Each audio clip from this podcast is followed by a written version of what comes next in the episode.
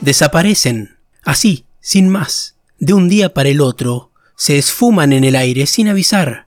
No le encuentro una explicación lógica porque simplemente no veo que sean motivos claros. Pero la verdad es que hay mucha gente que se pone en pareja y desaparece. No sé por qué, pero es instantáneo. Y es llamativo porque pasa con personas que, previo a esta formalización de su pareja, eran extremadamente activas en todos los ámbitos. Y el extremadamente no es exagerado, porque es gente que vivía compartiendo contenido en las redes sociales, organizando planes con amigos, realizando cuanta actividad colectiva exista sobre la faz de la Tierra, y de un día para el otro se vuelven humo. Inentendible. A ver, yo sé que el llevar adelante una relación de pareja exige ciertas responsabilidades y atenciones. No estoy diciendo que no tenga que ser así.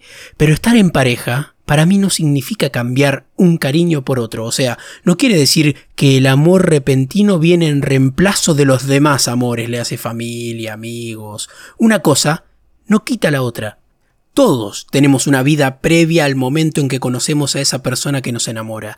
Entonces, es ridículo intentar borrar de un plumazo esa vida, esa historia, porque todo eso que pasó antes y que vivimos antes es básicamente lo que nos trae hasta hoy, lo que nos hizo este hoy que somos. Nosotros venimos con nuestro entorno también, con nuestra familia, nuestros amigos, nuestras inquietudes, qué sé yo. Esta pareja actual nos conoce sabiendo todo eso que tenemos. Por eso no entiendo cuando una persona hace un cambio mano a mano. O sea, salen amigos o familia y entra pareja y no existe nada más.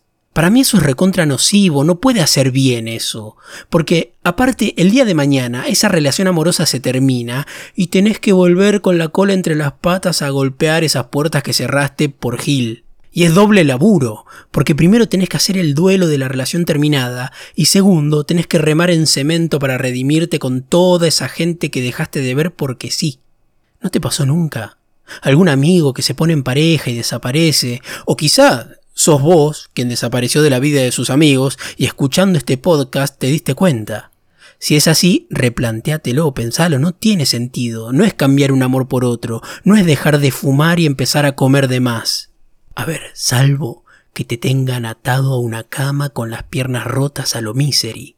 ¿Eh? Ahí, escucha, dale like y suscríbete como señal de auxilio. Dale.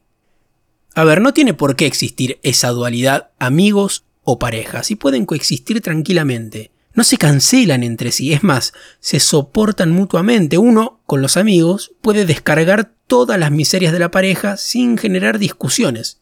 Y lo mismo pasa al revés, te podés quejar con tu pareja de todo eso que te parece estúpido de tus amigos. Se llama equilibrio, ¿no? También hay señales que nos van alertando de esta situación, de posibles fantasmeadas inminentes. La más notoria se da en las redes sociales. ¿Qué es lo primero que pasa? Cambian la foto de perfil. Esa foto que tenían desde el 2007 cuando se crearon la cuenta que jamás la tocaron, bueno, la cambian por una de los dos juntos, de la pareja. Y si es posible con alguna leyenda cortasiana al estilo andábamos sin buscarnos, pero sabiendo que andábamos para encontrarnos. 37 horas de relación llevan. No sabes ni el segundo nombre aún. Otra es que automáticamente dejan de seguir a todas esas personas que les puedan resultar atractivas. ¿Cómo es esto? Por ejemplo, si se trata de un varón heterosexual, el susodicho, deja de seguir automáticamente a todas las mujeres que tenía en sus redes sociales, incluyendo familiares directos y parientes lejanos, claro como si estuviera en una suerte de, eliminación de tentaciones, una cosa así. Claro está que esa clasificación de qué es tentaciones y qué no, no la hace la persona en cuestión, es un mandato, es algo que baja desde el monte Sinaí de la toxicidad como una suerte de mandamiento. Luego van disminuyendo las interacciones con el resto. Ya los likes a publicaciones de amigos y conocidos dejan de aparecer y solo se limita a mirar las historias por ejemplo, pero siempre sin comentar ni una palabra.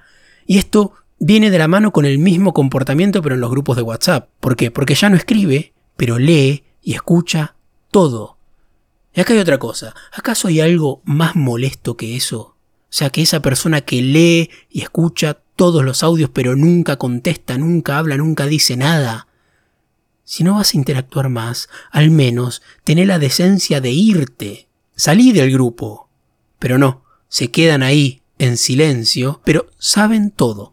De asistir a las reuniones ocasionales con el grupo de amigos hay que olvidarse. Y esto obviamente se vuelve un tema de conversación en el grupo. Los fantasmas existieron y van a existir siempre, y ninguno de nosotros está a salvo de tener que lidiar con uno o de convertirse en uno. Pero bueno, ¿a quién le importa, no?